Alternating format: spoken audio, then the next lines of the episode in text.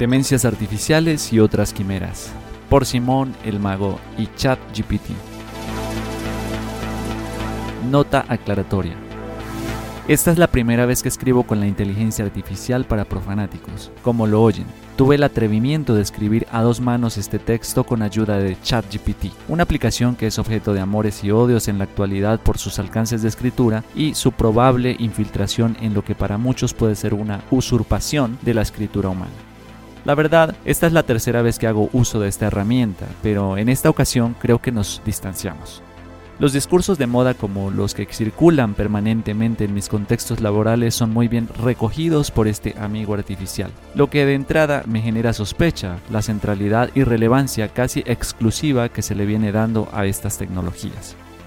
En el contexto profanático como lo es este metaverso de infamias y suplicios de resistencia, quise escribir sobre la salud mental, un tema que paradójicamente me tiene enfermo mentalmente, bueno, inquieto y preocupado. Por ello, quise invitar a la inteligencia artificial que escribiera conmigo, pero al final siento que me decepcionó. En realidad, cumplió con la misión para la que está hecha, y es reproducir discursos dominantes en función del amaestramiento de mentes incautas que han naturalizado y trivializado la realidad. En ese sentido, juzguen ustedes quienes tienen ahora el reto de rastrear las líneas de quién realmente es Simón o la IA. Texto. La salud mental, ese tema tan divertido del que todos quieren hablar. ¿Quién necesita mantener su cordura cuando puede sumergirse en un emocionante juego de en qué momento me volveré completamente loco? Permítanme aventurarme en este emocionante viaje hacia el mundo de la salud mental, pero con un toque de sarcasmo. Primero hablemos de la ansiedad. La ansiedad es tan solo una forma de mantener tu cerebro en forma. ¿Quién necesita dormir bien por la noche cuando puedes dar vueltas en la cama preocupándote por todas esas cosas que podrían salir mal en el futuro? La adrenalina de la incertidumbre es simplemente adictiva. ¿Y qué tal la depresión? La depresión es como un abrazo eterno de la oscuridad que nunca te suelta. Qué emocionante, ni qué decir de las terapias esos lugares en los que pagas por hablar con alguien que te escuche con atención mientras tú intentas descifrar los misterios de tu propia mente. Es tan divertido abrirte emocionalmente y explicotear tus traumas pasados.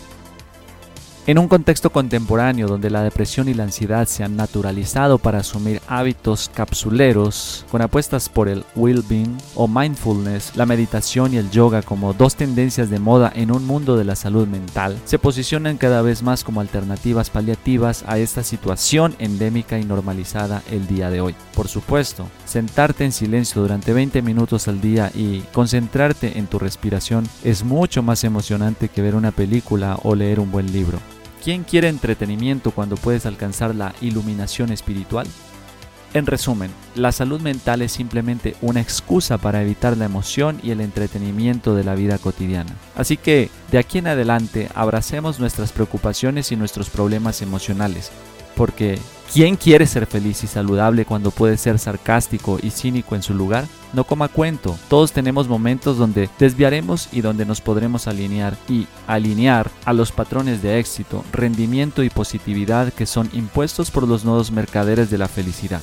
Existe una tendencia a dar por verídico y factible todo aquello que no es más que ilusiones y fantasmas embaucadores de un New Engagement, nuevas formas de producción que permiten seguir llenando las arcas de dinero de los grandes profetas del progresismo y el desarrollo tecnológico, quienes usan de sus herramientas de violencia sutil para sembrar en nosotros el condicionamiento operante de consumir y subsumirnos en una desesperanza de lo extenso y la futilidad de lo inmediato.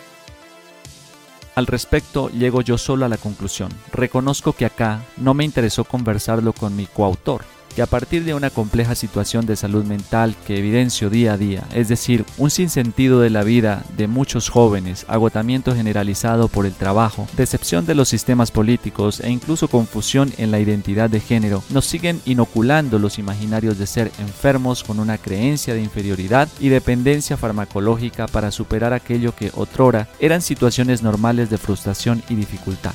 En la actualidad todo tiene posibilidad de intervención a través de medicamentos, si no solamente es observar la vacuna más rápida en validar y distribuir en el mundo. Todos pensamos que es una situación personal, que nuestra psiquis es la que conduce a tales comportamientos de insatisfacción existencial, lo que profundiza una culpa que se enraiza en el sujeto frustrado y masoquista en sus pensamientos de lenta autoaniquilación. Sin embargo, llamo a cuestionar tal sentimiento o sensación vital. ¿Por qué no preguntarse si es una sensación que se nos impone? O pensar que corresponde más a un experimento social donde nos llevan a ese tipo de confusiones y relativizaciones en el orden de los valores y lo concreto.